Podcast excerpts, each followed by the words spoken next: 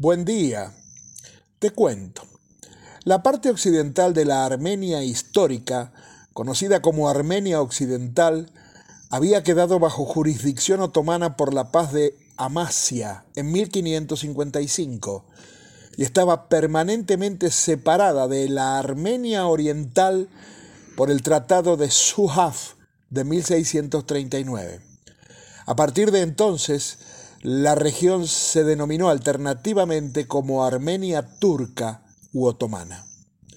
La gran mayoría de los armenios se agruparon en una comunidad semiautónoma, el Milet armenio, dirigido por uno de los jefes espirituales de la Iglesia Apostólica Armenia, el patriarca armenio de Constantinopla. Los armenios se concentraban principalmente en las provincias orientales del Imperio Otomano, aunque también se encontraban grandes comunidades en las provincias occidentales, así como en la capital, Estambul.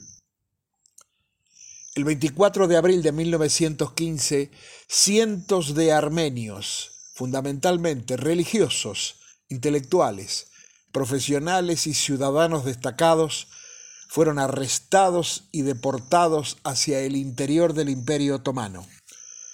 Muchos fueron luego asesinados por orden de los líderes del imperio. Ese día comenzó la puesta en marcha de un plan urdido con muchos años de antelación, el plan sistemático de exterminio del pueblo armenio.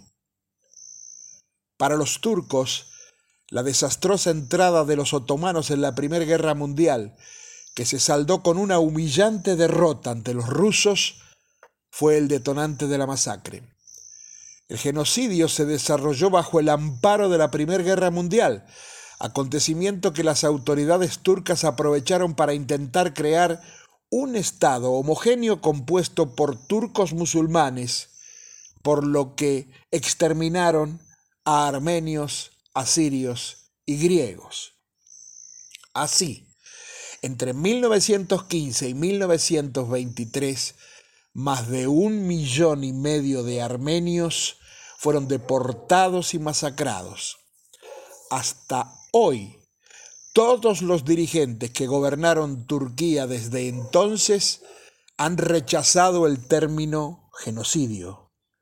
Todavía hoy Turquía sostiene que se trató de una guerra civil, esgrimiendo como argumento los fuertes lazos que existían entre armenios y rusos.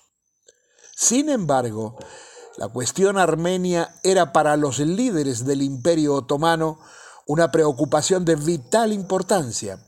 Ya a finales del siglo XIX, Grecia, Serbia, Rumania, Montenegro, Bulgaria y Moldavia habían alcanzado su autonomía y los líderes del imperio otomano no estaban dispuestos a permitir un mayor desmembramiento.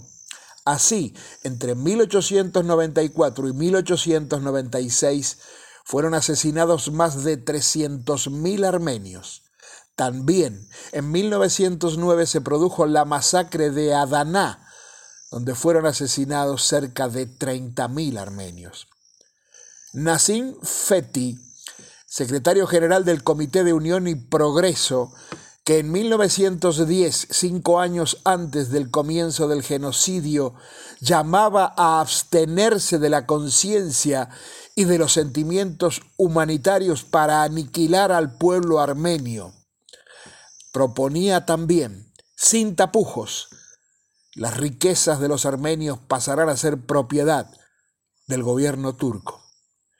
En agosto de 1939, poco antes de invadir Polonia, Hitler recordaba con frialdad, después de todo, ¿quién habla hoy del aniquilamiento de los armenios? Tal vez sea esta una de las claves de la necesidad de recordar y repudiar este capítulo vergonzoso de la historia de la humanidad, para que su olvido no sirva de inspiración y no pueda ser funcional a algún tirano de turno, y para recordar a las víctimas de un pueblo diezmado por un odio incomprensible. Grande fue el crimen, grande el ocultamiento, el desconocimiento y el olvido. ahora conocemos algo más.